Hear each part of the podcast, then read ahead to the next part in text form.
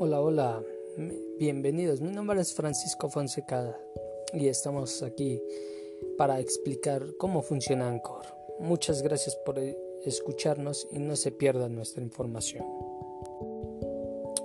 Recuerden que es muy importante eh, que nosotros elijamos y preparemos bien nuestro guion de audio. En este caso, debe de tener una muy buena estructura para que no tengamos ningún problema al momento de transmitirlo y sobre todo de grabarlo y que a nuestros escuchas pues les llegue de una manera única y directa. Pues ya puede empezar a grabar y como ustedes pueden ver ahorita ya se está empezando a grabar todo esto que yo les estoy diciendo, les estoy comentando, está siendo grabado.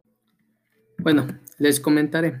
En alguna vez tuve un colega, el cual pues eh, siempre salía tarde y siempre tenía mucho trabajo. Y no era porque sus labores se lo pidieran, sino al contrario, era porque siempre eh, quería estar agradándole a los demás. Ah, y yo te ayudo con esto, y yo te ayudo con lo otro.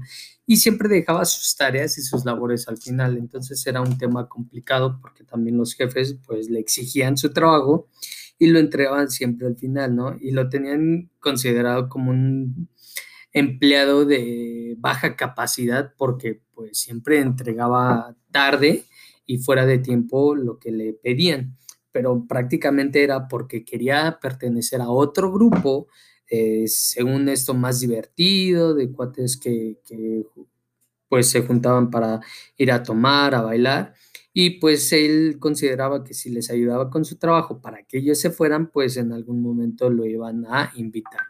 Todo esto pues tuvo impactos negativos hasta con su propia familia. Su familia, él me comentaba que le reclamaba porque no tenían tiempo para él, para ellos más bien, y pues que siempre este, tenían que quedarse en casa y no salir porque tenía que trabajar. Y era, y era real, era real esta situación, pero no era porque él no cumplía con su trabajo, sino porque siempre aceptaba más trabajo del que él tenía que hacer.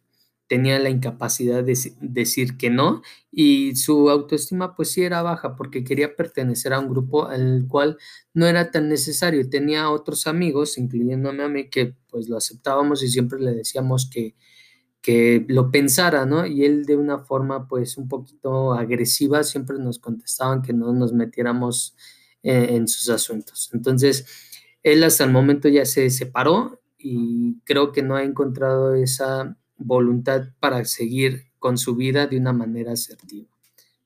Gracias.